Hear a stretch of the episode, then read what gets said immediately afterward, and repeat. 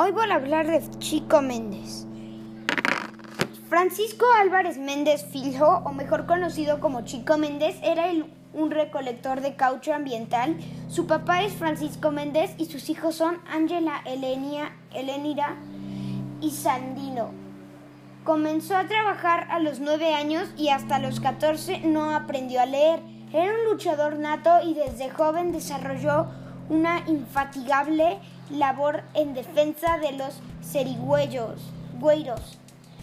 Chico Méndez fue el principal impulsador del Consejo, Nacional de Cerigüeyos.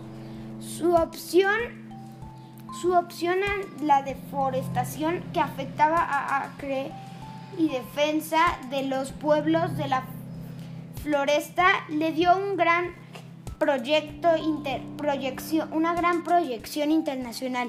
Fue asesinado por el terrante Darly, Darly Álvarez y uno de sus hijos, Darcy Álvarez Pereira.